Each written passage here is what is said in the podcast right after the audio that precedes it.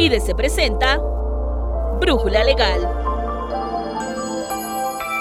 La Secretaría del Trabajo y Previsión Social dio a conocer en el Diario Oficial de la Federación del 30 de noviembre de 2022 el acuerdo por el que se suprimen y determinan competencias territoriales de las juntas especiales de la Junta Federal de Conciliación y Arbitraje que se indican, el cual entró en vigor el 1 de diciembre de este presente año. Este documento tiene la finalidad de comunicar el cierre de distintas juntas especiales de la Junta Federal de Conciliación y Arbitraje en el país y señalar quién se encargará de finalizar los juicios tramitados ante ellas. En este capítulo de Brújula Legal abordaremos las principales dudas que arrojó la publicación del DOF y sus alcances. Soy Nancy Escutia y te invito a seguir con nosotros.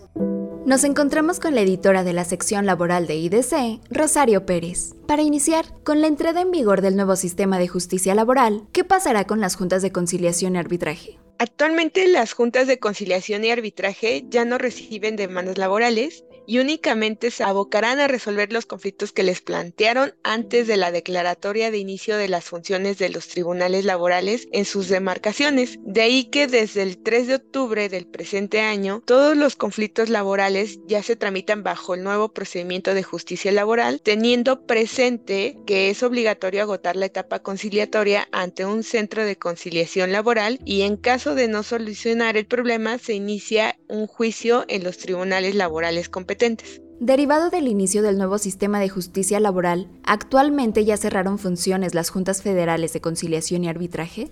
No del todo. Eh, solamente el pasado 30 de noviembre, la Secretaría del Trabajo y Previsión Social emitió un acuerdo por el cual se suprimieron algunas juntas especiales de la Federal de Conciliación y Arbitraje, siendo estas la 27 de Durango, la 41 de Hidalgo del Parral, la 47 de Cananea, la 52 de, de Ciudad del Carmen, la 53 de Guadalupe en Zacatecas y la 57 de Colima del estado de Colima. Es decir, solamente se cerraron seis juntas especiales. Eh, derivado de ello, se tuvo que modificar la competencia territorial de otras juntas especiales con la finalidad de que éstas tramiten los asuntos que ya se desahogaban en las juntas que se suprimieron. ¿Podrías ahondarnos más sobre este tema? Claro, el cierre de las juntas como tal vislumbra la posible afectación de diversos eh, derechos constitucionales. Por ejemplo, uno de ellos es el acceso a la impartición de justicia pronta y gratuita, la cual está consagrada en el artículo 17 de la Constitución Política de los Estados Unidos Mexicanos y también lo previsto en el 685 de la Ley Federal del Trabajo, que establece que el proceso del derecho del trabajo será gratuito e inmediato.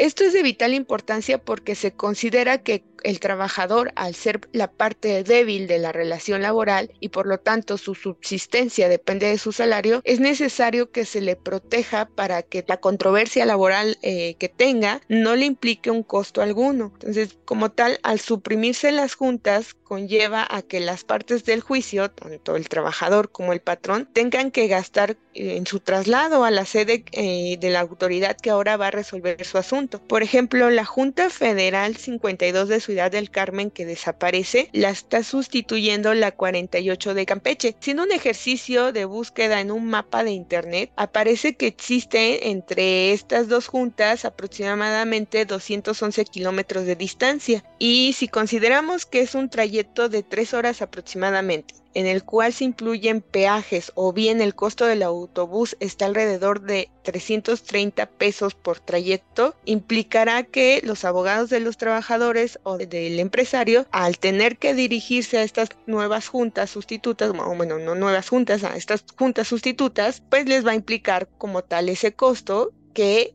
al final se va a trasladar al trabajador o al empresario que está en controversia. Si bien se precisa que la Junta Federal en su boletín laboral del 6 de diciembre nos indicó que se van a instalar oficinas auxiliares en las entidades en las que se suprimieron estas juntas especiales con personal jurídico y administrativo, nos dice para atender las diligencias que sean ordenadas ahora por la nueva junta especial que la sustituye. Esto no es de todo el claro No señala si es para realizar notificaciones o también incluirá desahogar todo tipo de pruebas, por, por ejemplo, la confesional del trabajador o del patrón, y, por lo tanto, este, pues es posible que si no es para esto, pues el trabajador va a tener que trasladarse a la localidad de esta junta especial que la sustituye, ¿no? Como la de los ejemplos, la 48 de Campeche, lo cual pues le va a implicar un costo y el cual puede que no pueda sufragar.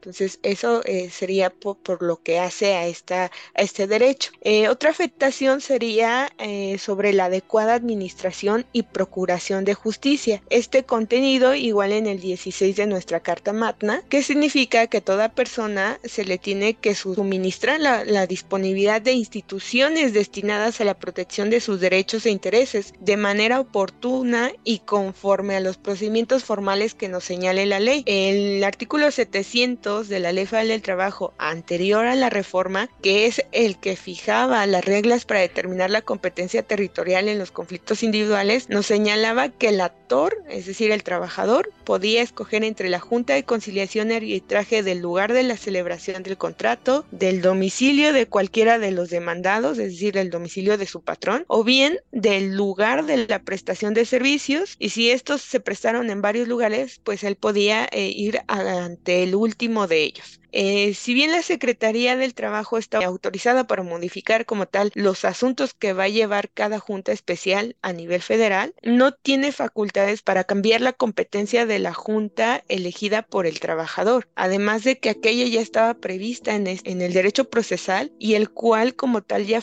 eh, forma parte del derecho público y por lo tanto no tiene la potestad de modificar la competencia por territorio. Esto le corresponde al Congreso de la Unión, por lo que la Secretaría del Trabajo y Previsión Social estaría invadiendo facultades del Congreso de la Unión. Relacionado a esto, el derecho a elegir la competencia por parte del trabajador, como se mencionó, pues, es de carácter público, es además irrenunciable y en consecuencia el que la Secretaría del Trabajo y Previsión Social esté cambiando la competencia por territorio está transgrediendo el derecho laboral del trabajador. Y por último, para poner otro ejemplo de qué otra posible afectación se está dando con esta eliminación de juntas, pues pudiera afectar como tal la garantía de la legalidad y seguridad jurídica que de acuerdo al artículo 14 igual de la Constitución Política de los Estados Unidos Mexicanos, nos señala que nadie puede ser privado de sus propiedades, posesiones o derechos sino mediante un juicio seguido ante los tribunales previamente establecidos en el que se cumplan las formalidades esenciales del procedimiento y conforme a las leyes expedidas con anterioridad al hecho. En ese sentido, en aquellas localidades donde ya se presentaron demandas en las que se suprimieron, que estaban eh, o que existían conforme a lo, a,